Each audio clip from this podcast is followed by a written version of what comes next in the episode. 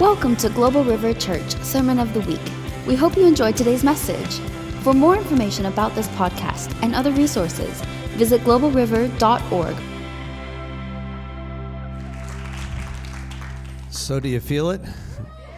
Something about the gripping, being able to tell the story of the of the everyday people that have this. So, what can you do?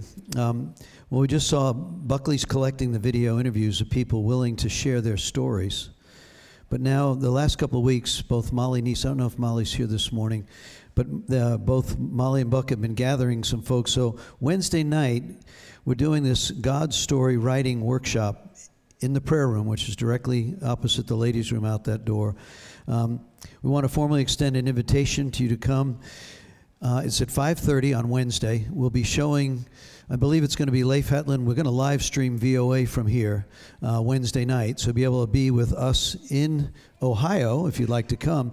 And we're going to try and show uh, Leif Hetland will be opening up first night Tuesday night, so it's a delay one day. So we'll we believe pray for Lance. He's going to make this happen, uh, but we'll be setting that up.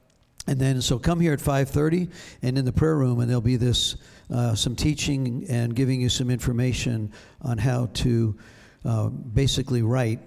Uh, your workshop will help you get there so you can write your story. And then just recognize we want to collect these and tell the story. It raises faith. Amen? So let me shift. So praise the Lord. Hallelujah. It has been an amazing journey that we have been on. So many amazing things happening. So this morning, um, you're going to need your word. And I love to hear the sound of pages. I just do.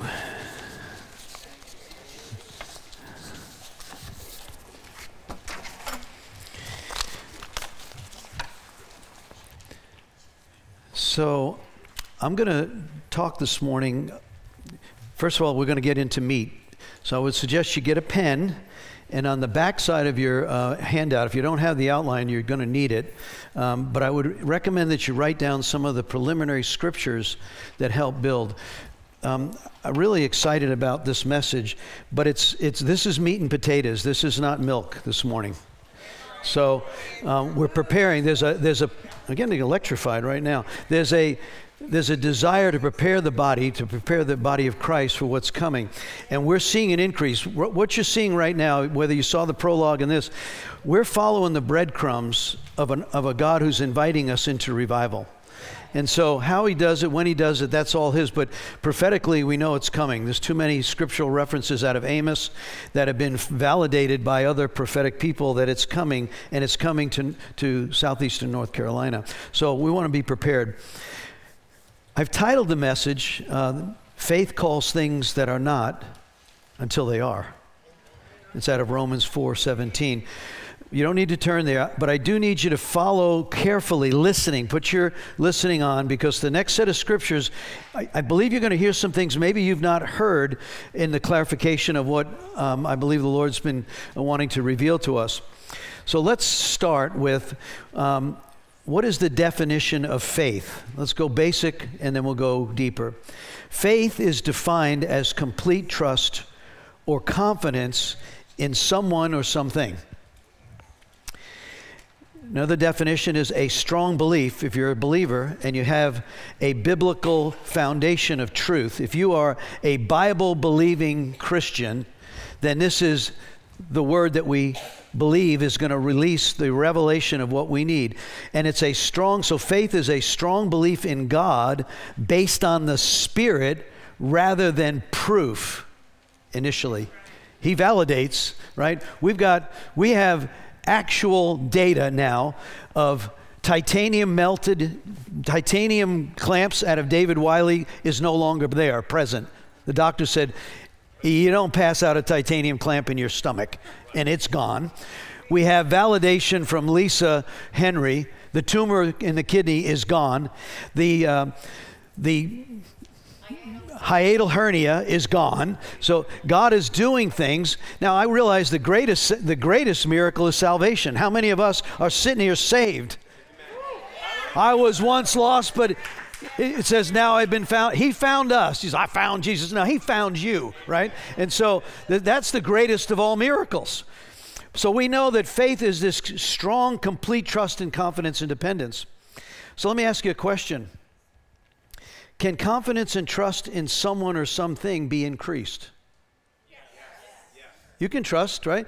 Let's just do the natural thing. When you were um, starting to learn how to drive, I've been teaching my grandson, he's, he's 12, with my truck on the farm, and he, he's like real careful. He doesn't want to wreck Grandpa's truck, and Grandpa doesn't want him to wreck it either. So we're in the back fields, and he's, you know, this is drive, this is how to turn on the lights, how you turn on the. Well, he's getting more and more confident. And notice as we're going around the back field, he's stepping on the gas a little more, right? Slow it down there, buddy. And so, but he's becoming more. So in the natural, you can become more confident in things you do. Maybe it's your skill as a plumber or a painter or, or a dentist or what, right? Whatever. You, you, hey, I know how to, I've done that. I see that. Well, same is true with Jesus. When this left brain nuclear engineer goes on a mission trip, and my request was, God, I just got to see your power. Be careful what you ask for, right? And some of you read my book. If not, get a copy. But it's that place where when you see a blind eye open, when you see a crippled bone go straight, when you see a tumor fall off on the ground, you can't unsee it. And your faith in God and His name rises. A faith rises to the point where you are real. Yeah, like, I didn't pray devil. I said, Jesus, do that. And, and He does it, right? So there's this place where we know either by in the natural skills, our profession, the success and confidence can be raised. We can trust ourselves to know. We learn some things. So, biblical faith is this commitment and trust in the one who can change everything.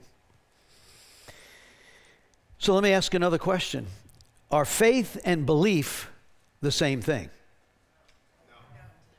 No. no. You answered correctly, I believe. Because here you go, Miss Addie. James 2 9 says, You believe there's one God. Well, that's great, but even the demons believe that and shudder, right?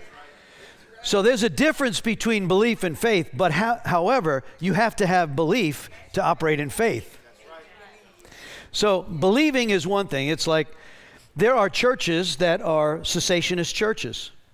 They believe Jesus came, died, and they're born again but they do not believe that gifts operate for today. So they don't see a whole lot of healing or deliverances in their churches. You don't believe it. I have faith in Christ, but I don't believe that. Well, guess what? Faith really matters. And so believing is important because if you believe Christ, then you can believe Him for greater and greater measures of faith to see things move. So there's a difference between believing and faith. And I like what, uh, what James says. You know, James is kind of a he's a no mess around kind of guy, right? You talk about your faith, show me. He's the show me guy. He's from, is it Missouri? Yeah.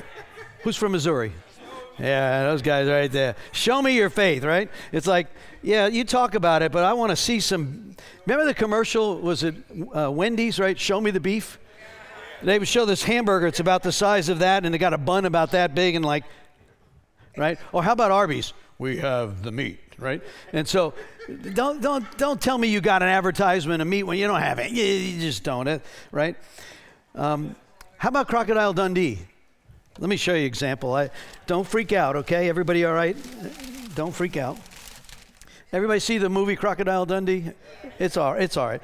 So this, he, poor Mick uh, from Crocodile Dundee, he's in the city. He's from the bush in Australia, down under, right? He's killing crocodiles and he's saving the damsel in distress. And she's, yeah. Well, he's in the city and this guy shows up with a pocket knife, pulls it out, and says, Give me your money. And Mick looks at that pocket knife. He says, Man, you call that a knife? he goes, That's not a knife. This is a knife. And the poor guy goes, Yeah. Now, they're both knives, right? but that's a knife. so, so this this idea that uh, yeah, don't I don't well, are we still live? We're live streaming. Pastors pulling out weapons in the church. Uh, anyway, pray, anyway. So what's the point? You can have faith, but he talks about measures of faith. So we want to we want to look at what are the measures of faith. Well, first of all, how do you increase faith? Let's turn to Romans chapter 10 and verse 17. Romans 10, we're going to stay in Romans a little bit here. So, Romans 10. And let's look at verse 17, one of Bishop's favorite scriptures. So faith comes by hearing, and hearing by the word of God. So faith comes by hearing, and hearing the word of God. Because what's the scripture about the word of God? The word of God is full of living power and is able to cut between soul and spirit uh, so between soul realm, your, ment- your mind, your will, your emotions, the spirit realm, and also the flesh. So the Holy Spirit is able to use the Word of God to cut right through all the natural stuff that is not. So that's why the living power. That's why this we're supposed to wash in the Word. This is full of living power. We see in 2 Timothy 3:16 he says it's able, it's it's inspired by God. All scripture's inspired and it will keep you, it will teach you, it will lead you, it will correct you. Sometimes you read the scriptures, right? Sometimes the scriptures read you and like, "Oh me, oh my, what is that purpose? To change you." Right? The washing of the word, being transformed by the renewing of your mind, right? Romans 12. So we see that faith comes by hearing.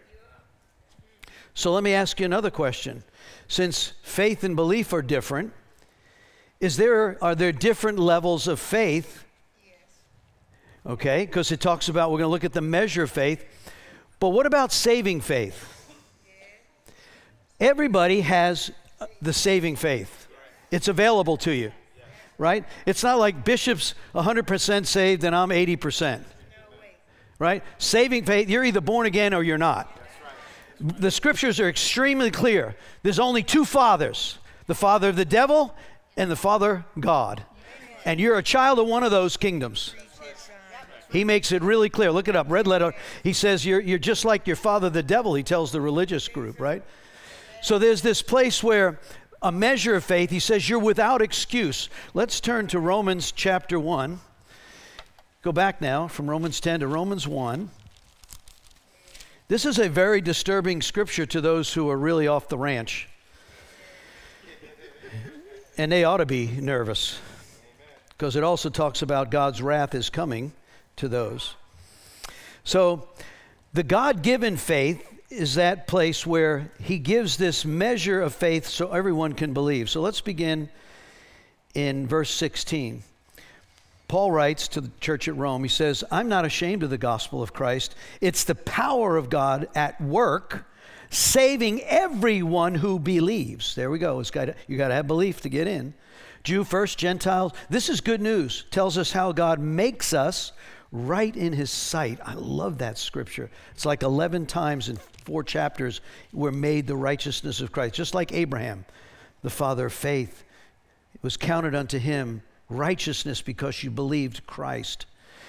This is the accomplishment that starts and finishes by faith. As the scriptures say, it is through faith that a righteous person has life. But God shows his anger from heaven against all sinful, wicked people who suppress the truth in by wickedness. They suppress truth by their wickedness. Verse 19, they know the truth about God because it was made obvious to them. For ever since the world was created, we sang so many creation songs about God, right? The stars and the sun and the moon, they declare who He is. I love this, the analogy of that in the lyrics there. People have seen God. Clearly, they see the invisible qualities, His eternal power, His divine nature. So they have no excuse for not knowing God. From the very creation of time, just look at creation. If you really stop for a moment and look at the creation, when you watch a child being born, formed, when I saw all four of my children come, I said, oh, there got to be a God. Every cellular makes the eyelashes. Come on. You're, you got, it, it takes too much crazy faith to be an atheist. He calls them absolutely utter fools. You're stupid. That's what Jesus said. I mean, I'm not trying to be cries, but it's what he said. So, what happens?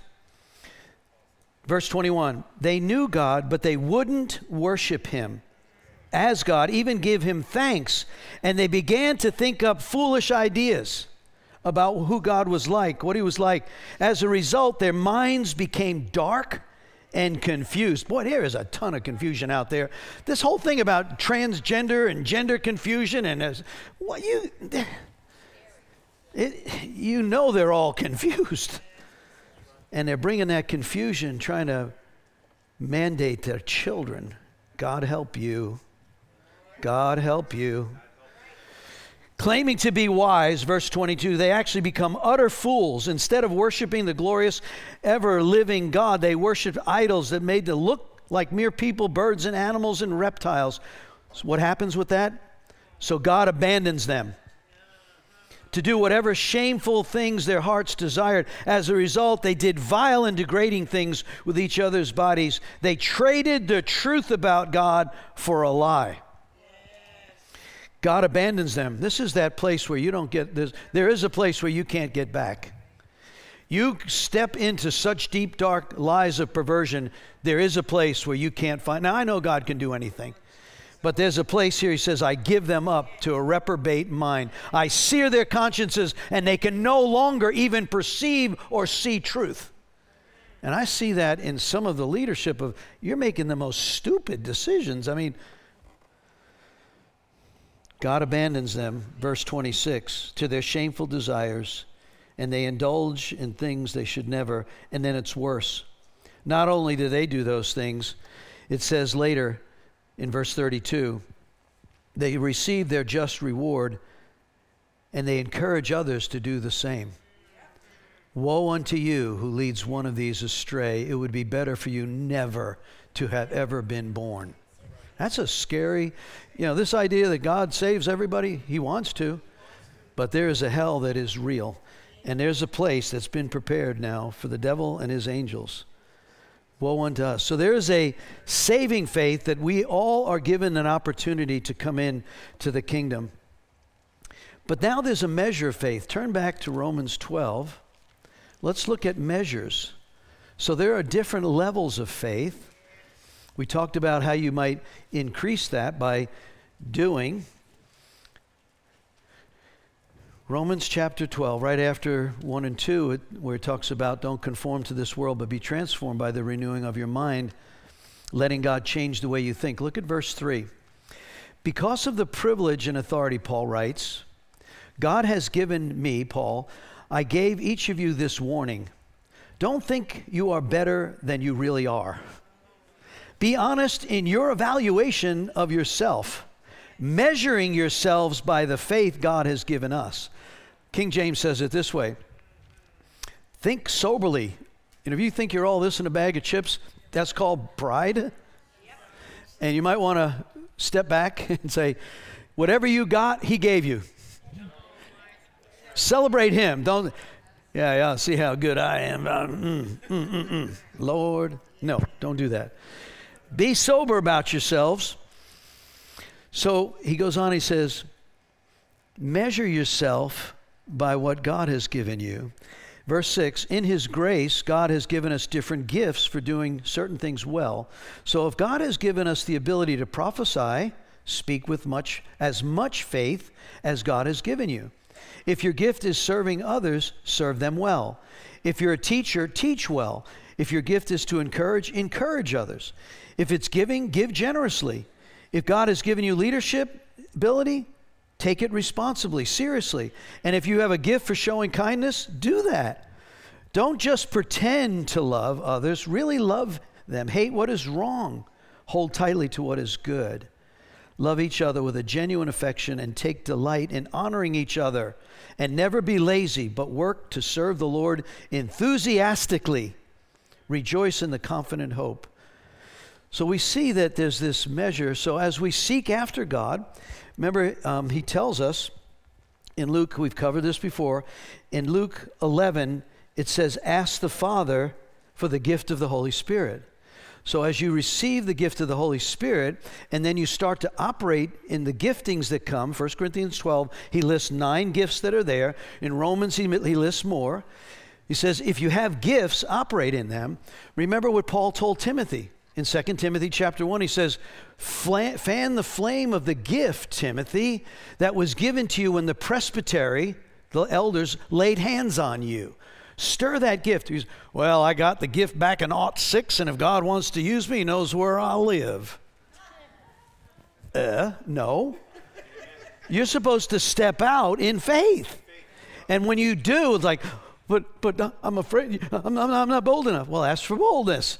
And when he comes and you start to see it, you start to get confident and you start to realize he's so big and he's so powerful. He likes, I, even that song that says, We're so unworthy and yet he loves us. Yes, but he loves to co labor with us. I don't know why he likes to do it that way. He has this thing about taking weak vessels, clay pots, treasures in clay vessels, and using them. Mark 16, the last verse, it says he co labored with them to use signs and wonders to verify the message was true. Amen. He likes to use these weak things. it's like, ah, I don't know how you do that, Lord. It's like, you know how unworthy. Yeah, I, I got it. If you'll stay there, I'll use you more. Hallelujah. So, this is that place where there's a measure of faith. So, there are quantities or proportions. Saving faith is the same for all, but there are different levels of this faith. So now I want to try to, people come to me and say, So what's quantum again? We've had many teachings on quantum physics, quantum faith, quantum mechanics, quantum worship. We just finished two Wednesday night, and that was awesome. Oh my gosh. Now, here's a lady who stepped out. She used to say, I can't even speak in front of people. And now, Lord is might stepped out, overcame some of her, and now, whoo, praise the Lord. What is quantum? Let's kind of demystify this thing. Quantum is a measure. Just think of it it's an amount, it's a measure. So, how much does it require to take your car? Let's see, I think Jan has a Prius, right? Jan Ricky's got a Prius, right? Right, that thing goes wide. It's got a battery, it's got, yeah. And so, as opposed maybe to a truck, that so you'd got to go 100 miles what is the quantum amount of gasoline for Jan's Prius to go 100 miles versus the truck that's loaded down? It's going to take a lot more gas, right, to get that truck, right? And so we know that quantum is a measure. So, how much measure does it take to pick up a mulberry bush and throw it into the ocean? Out of Luke 17. Anybody know? A mustard seed amount. That's, you, that's little. And we're going we're gonna go there in a minute. So just think of it this as quantum is a measure, it's what's required. And so Jesus makes some really, really wild statements. And like, wow, really, God? And so, why does he make those wild statements? He wants to press you so hard, it's like, oh no. Like the one Remember in uh, Luke, Luke chapter 10 when the 72 come back from their mission trip, right? What's the first thing they tell they, they say to Jesus? The first thing, even the demons are subject to us when we use your name. Now, man, I can relate on this. On my, our first mission trip out, it's like we're as green as green can grass to grow, and we're like, and all of a sudden we're facing Brazilian demons, and they are some special big ones with Macumba and San La Muerte, the cult of death. And it's like, and then we say, in the name of Jesus. And we come back and we lined up here. It's like, do you know when we said this, these demons, like, we don't even know if we believe in that.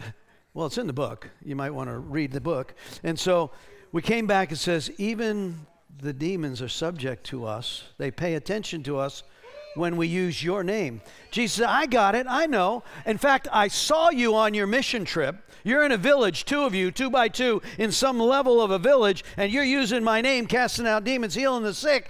I saw Satan falling from the sky. Luke chapter 10. You ought to look it up and read it. It's because it's really a powerful scripture for spiritual warfare. If something's coming against your family, your business, your church, it'd be really good to know that scripture. And I've tested this in the highest levels of darkness in some of the deep bushes of Africa, Argentina, Brazil, the Amazon region, where they're, they've come under blood sacrifice to kill me and my team, five of them. And Lord, I said, in the name of Jesus, we, we bind that spirit of murder, violence, sickness, witchcraft. You don't have authority here. He has authority here. And they, guess what? They get delivered. When a warlock gets delivered, it's powerful.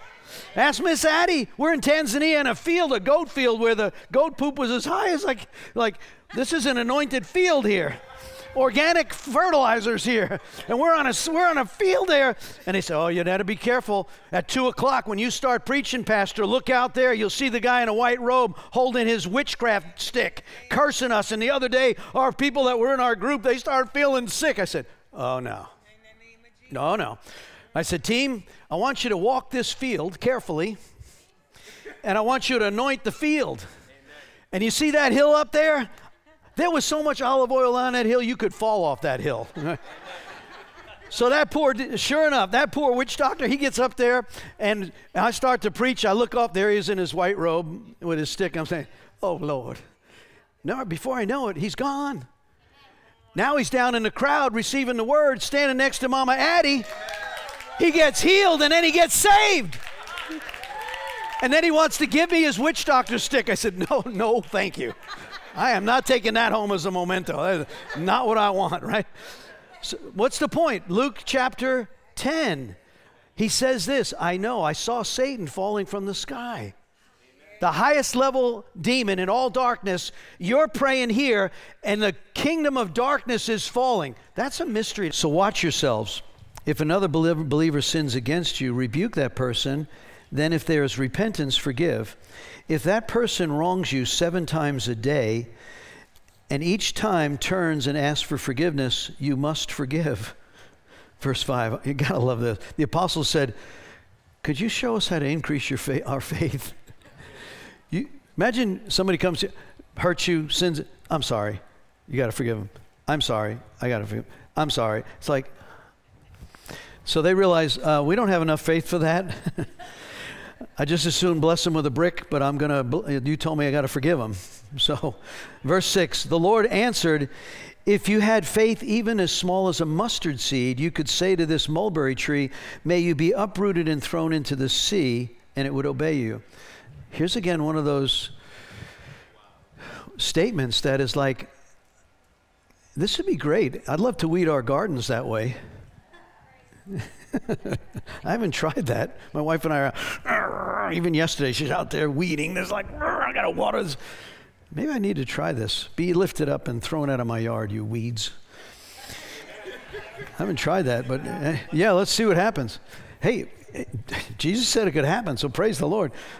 No weeds. Now, I recognize since the fall, but okay. So he goes on, he says, mustard seed faith. Keep going, look at this. Verse 11.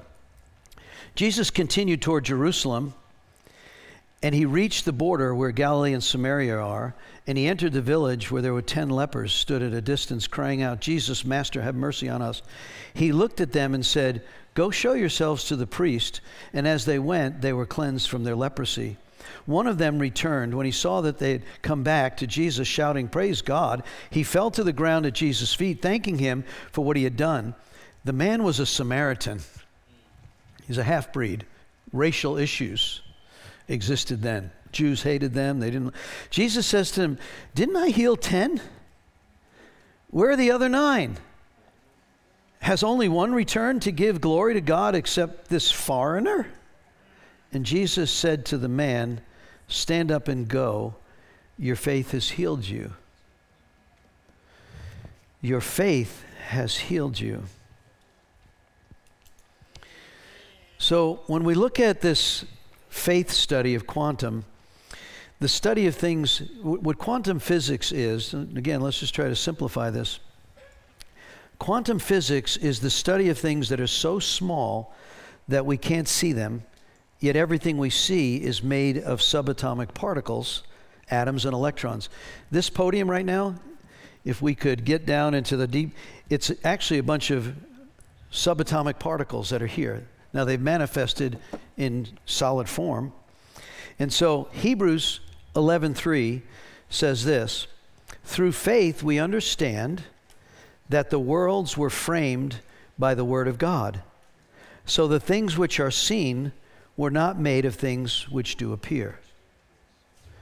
So we know that, that you know, that's kind of basic faith. When you look out there, that's why there's no excuse. You see the stars, the moons. As, as NASA sends these, these satellites out and we, we, these spacecraft, and we see what, what, it's like, oh my God, he is, whew, how big? He creates, let there be light, right? And he never called it back, and the universe is still expanding. So how much, how much space do you need, God? it's like, wow. So this, our words have power. Hebrews 4:12. We've already words have power. The word of God is full of living power. So there's a realm or a dimension of the unseen that we want to tap into. Newtonian physics, let me take you back to your high school days. Newtonian physics is repeatable. It's the things that happen. Like if I were to ask Chris to go back and stick his tongue in that electrical outlet, it's pretty confident, Chris, that you'd have a shocking experience. Right? I can almost guarantee it. Why? Because Ohm's law works. It's new. it's a it's repeatable, right? And so or gravity. I don't believe that when I step off this roof. Well, now you might walk on water if Jesus told you to do it. He told Peter. How did that manifest? How did the water become solid? Peter, I beckon you, come out. Of, he says, Beckon me, Lord, to come out of the boat. Come on. And he, Peter asked, Jesus said, so what did he, Jesus already walking on the water, so he manifested from the unseen world. The water no longer has that property of the natural Newtonian physics. It now has spiritual because why? Quantum physics says the material you're addressing knows the faith of the observer how does that happen? And he operates under the words that you speak. Once we get a hold of this, we can understand, we can take some of the mystery out of it because what a, this is another scripture that is just incredible. The woman with the issue of blood, how many times you've heard this sermon? 12 years, spends all her money. She's still sick. She gets, finally, she gets to a place instead of trusting the doctors only. We don't say we don't trust doctors but we shouldn't run there necessarily first. So she ends up, I'm now bankrupt, I have no more money, and I am still sick. She says she heard about this man, Jesus. And she said unto herself, If I can just get there and touch the hem of his garment. Now, in the tallit, you know, Jesus, the, the strings of the tallit were, so Jesus, the rabbi, is walking, and there's a crowd, and it was illegal for a woman with an issue of blood even to be present. She's unclean. She's supposed to announce, I'm unclean, I'm unclean, clear out. So she violates that, those religious rules. And then she, which we're done away with, right? The obsolete Old Testament is now obsolete, Hebrews says, right? And so she's, and it also says you're not supposed to touch a man. And she touches the tallit. And it's this is I don't understand. It says Jesus said he felt virtue leave him. Some of your translations virtue leaves him. He felt power drain from him. That you mean the Son of God did not have control of the life force that was in him? No, because someone with faith touched it and it's got to move, and it's called the law of faith. That's Romans chapter 3. There's a law of faith. Are you getting this? Because once that happens, she touched the tallit. And now Jesus is again, the, the boys think something's wrong with her. Somebody touched me. Master, there's a whole bunch of people touching you. What do you mean now? goes, no, no, no, no, no. Someone touched me. See, there's a touch and then there's a touch, right? And so turns and then she goes, oh, I've been found out, but I'm also, no, she knew instantly she was well. And she humbles herself and she says, it was me. And what does he say? Woman, your faith has made you well. Daughter, something transformed in the midst of that. The one who did not know him now knows him. My daughter, your faith has made you well. So, this is this, again, the mystery of faith. So, we see that in Newtonian physics it's repeatable, but in quantum physics, the subatomic particles behave differently from each observer. Jesus taught us all matter responds to faith and words, right? Call, he speaks to the mountain. The matter you're observing and speaking knows what you believe and responds accordingly. Now, there's a realm here that, look, if we'll tap into it, Jesus created, I love when science finally is starting to catch up to the word, right? And archaeology is just like, oh, yeah, that's in the book. Oh, yeah, he wrote that a while back, and so I'm glad you're catching it. He actually invented it, so it's good that you're finding it. In quantum physics, your thoughts and your beliefs produce an atmosphere around you. Songs, lyrics, attitudes, behaviors. Man, we were really upset the other day. I heard this advertisement come and watch this Halloween movie. It's so scary, people are passing out and vomiting in the, in the, in the theater. Such terror, such gross vileness. So, you want to spend money to go get terror and bring that to your family and your children. Or you want to read Harry Potter and bring the witchcraft into your house and teach your children how to cast spells. Are you out of your cotton picking head? Really? Seriously? Well, I want to entertain my flesh. That's not, I don't recommend it. It's not recommended because the people you hang with, you want to go to a drunken drug party, there are people, places, and things, and you will find things there that you, what does he say? The devil make you pay more than you want to pay and make you stay longer than you want to stay. Be careful. Now, the Lord will set you free. A night of worship. Why don't we do that? Why don't we come and do quantum worship? and people get healed. That sounds like a great party. Let's do a Jesus party. We're going to do that on New Year's Eve. We love it. One night for the King when people are out there getting schnockered and watching some crazy ball fall to the ground. And no, we're going to be here worshiping the King of Kings. You know, why don't we watch? Why don't we, why don't we praise the one who's lifted up instead of watching balls fall down? I don't know what that's all about. Anyway, just me. Galatians 6, 17, 6, 7 says this God will not be mocked. What you sow, you will also reap. So, what are you sowing? What are you reaping?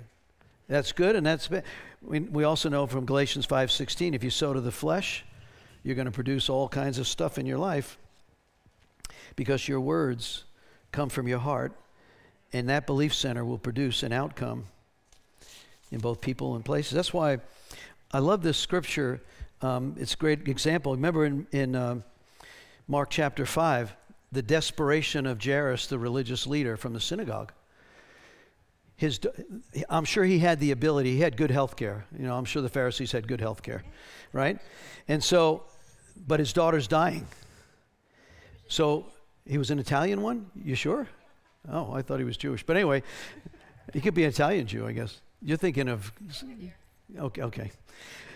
So his daughter's dying, and if you got a dying child, you'll probably go anywhere to anyone and maybe it wasn't good for Jairus' job description or his future promotion in the Pharisee ranks to go there and get at the feet of Jesus and start worshiping him.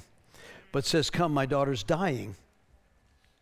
Well, when he gets to the house, you know, on the way, the woman with the issue of blood is healed. On the way, then they find out all the, nas- all the um, mourners are there, the daughter's already dead.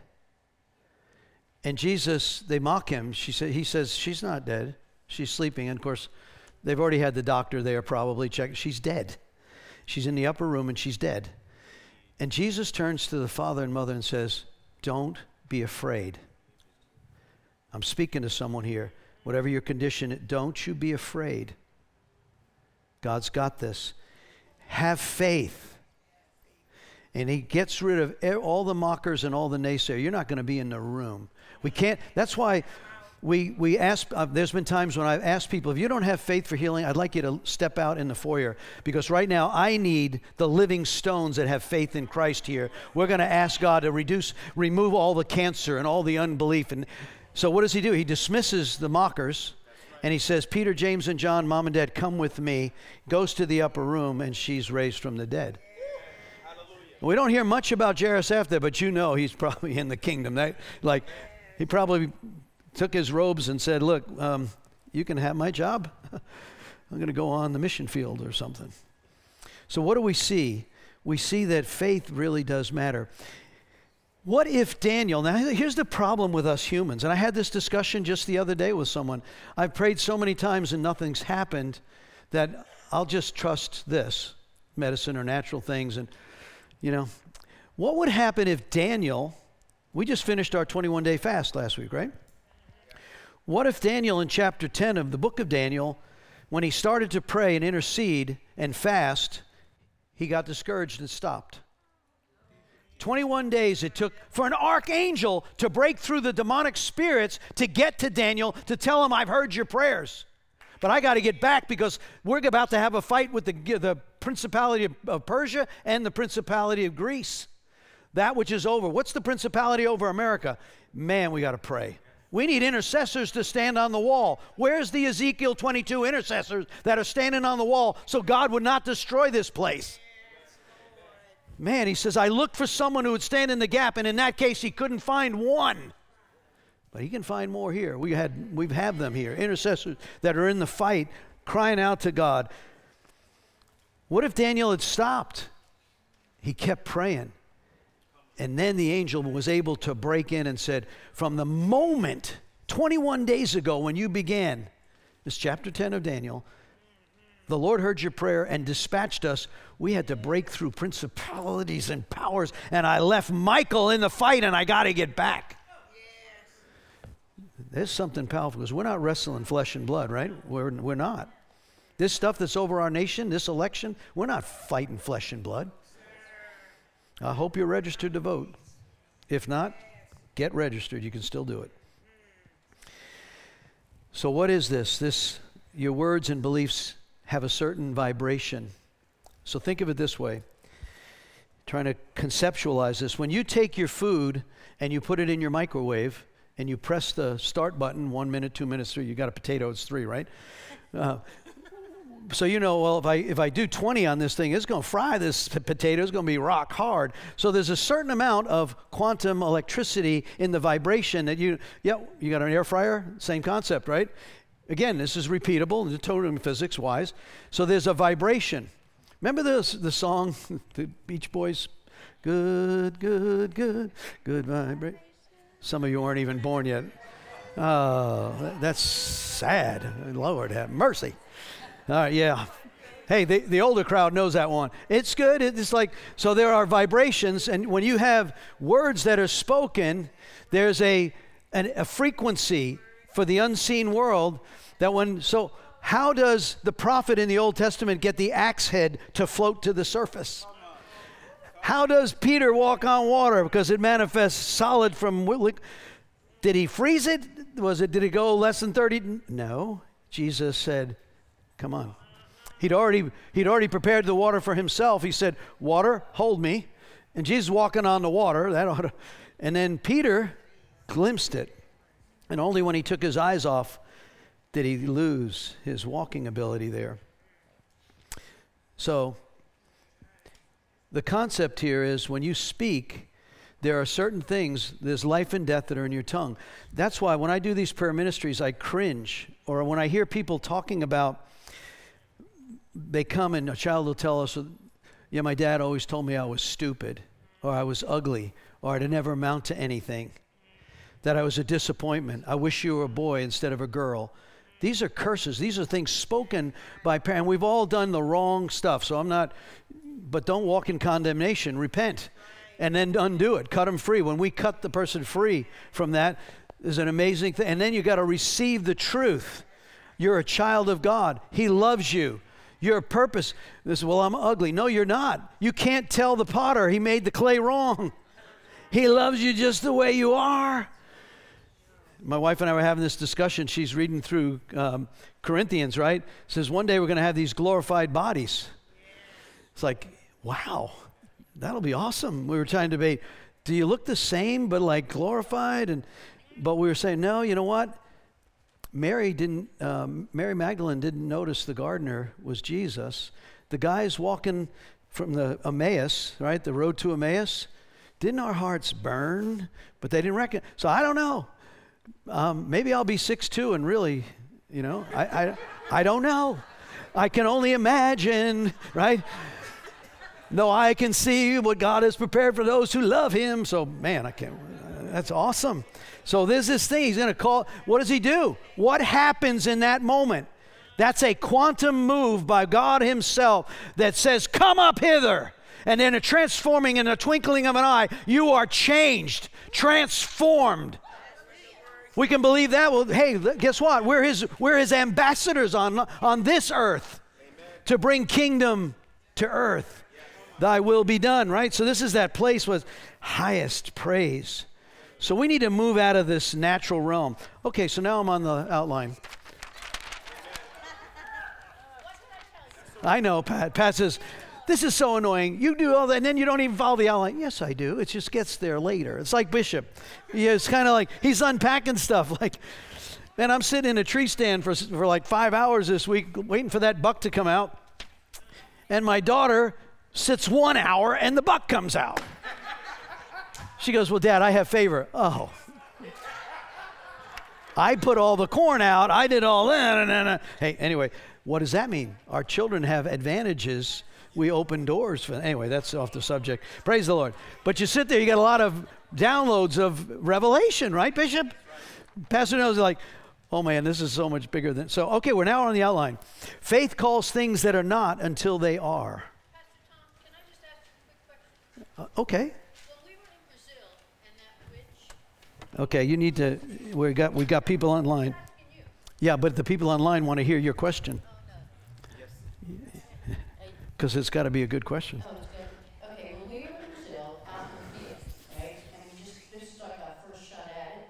And that witch came up from the back and walked across. And you immediately told us, the team, to pray in tongues. And then she disappeared. Yeah. So praying in tongues when we don't even know what we're saying, God's Yeah. power is working, right? Yeah. What does he say? When you don't know what to pray, pray in tongues. That's why you need the power of the Holy Spirit and the gift of tongues. Paul said, I pray in tongues more than all y'all, and don't forbid it. So I don't know why people forbid it. That's like you're not following Scripture. What's wrong with you? So, okay, back to the outline. Now, faith is a substance. Number one, I just got a number of scriptures that try to knock this thing home again so we get it. Faith is a substance. Hebrews 1 of things hoped for and the evidence of things not seen. Faith is a substance. It's it's subatomic. It's not seen, but it's it's there. It's a substance. Doesn't mean it's not a substance. Without faith, number two, without faith, it's impossible to please God. And anyone who wants to come to Him must believe that God exists. Here we go. Belief gets you to Him, but that He's a rewarder of those who diligently seek Him.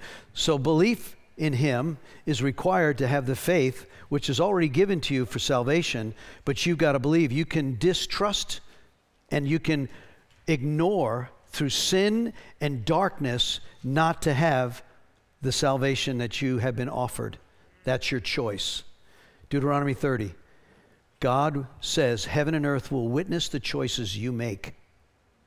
Oh, that you would choose life and live, and your descendants, which is amazing. So let's move on. Number three, Jesus said, Because of your faith, it will happen. That's the two blind men.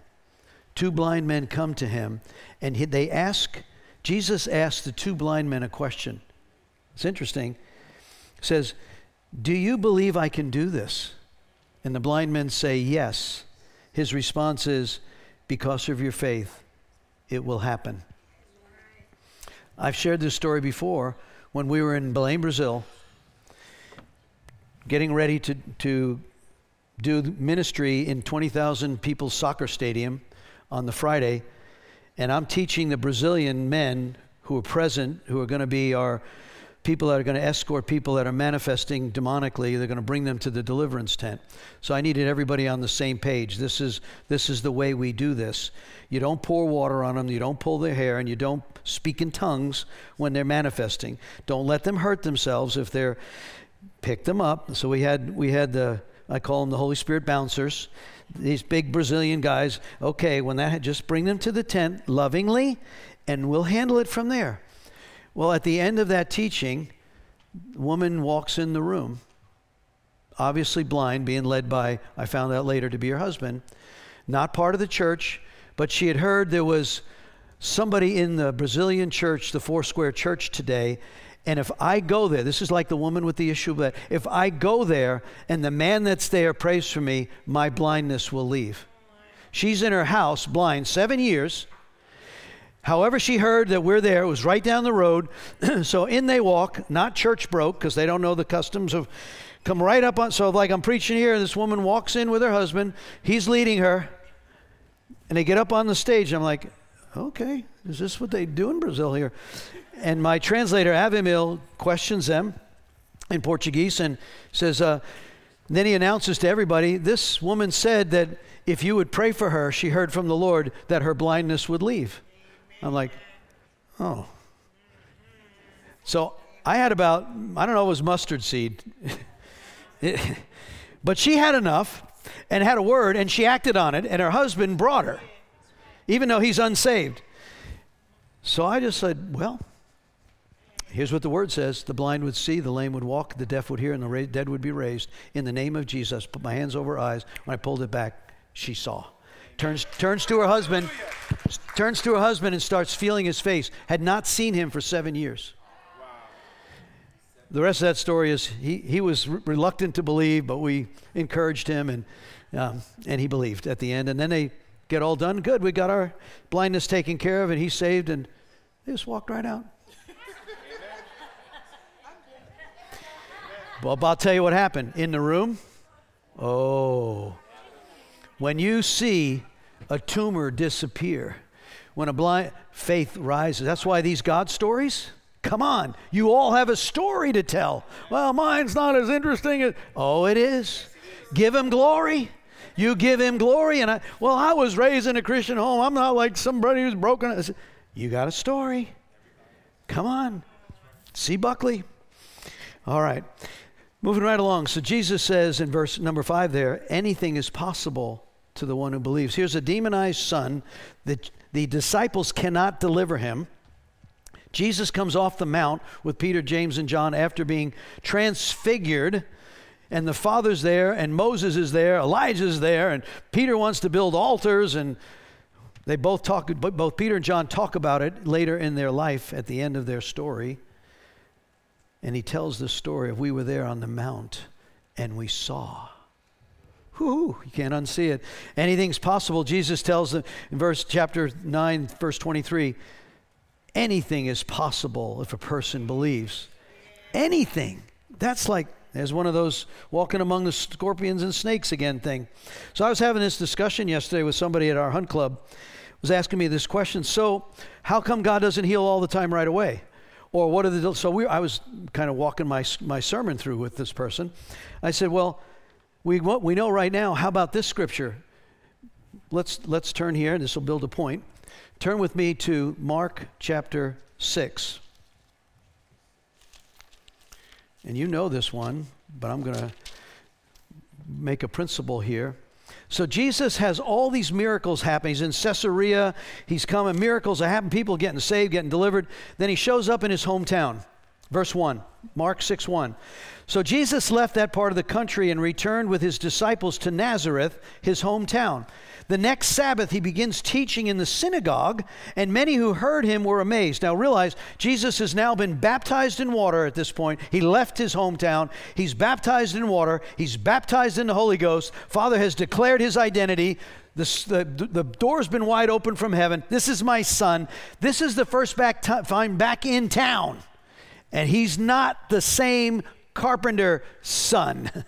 He is the Son of God, but he was a secret agent at that point making chairs, and now he's not, right?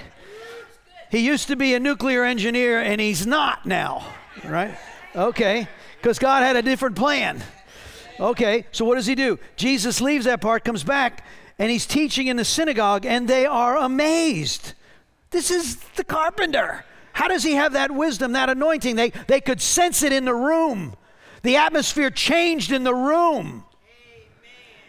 Where did he get all this wisdom? Power to perform miracles.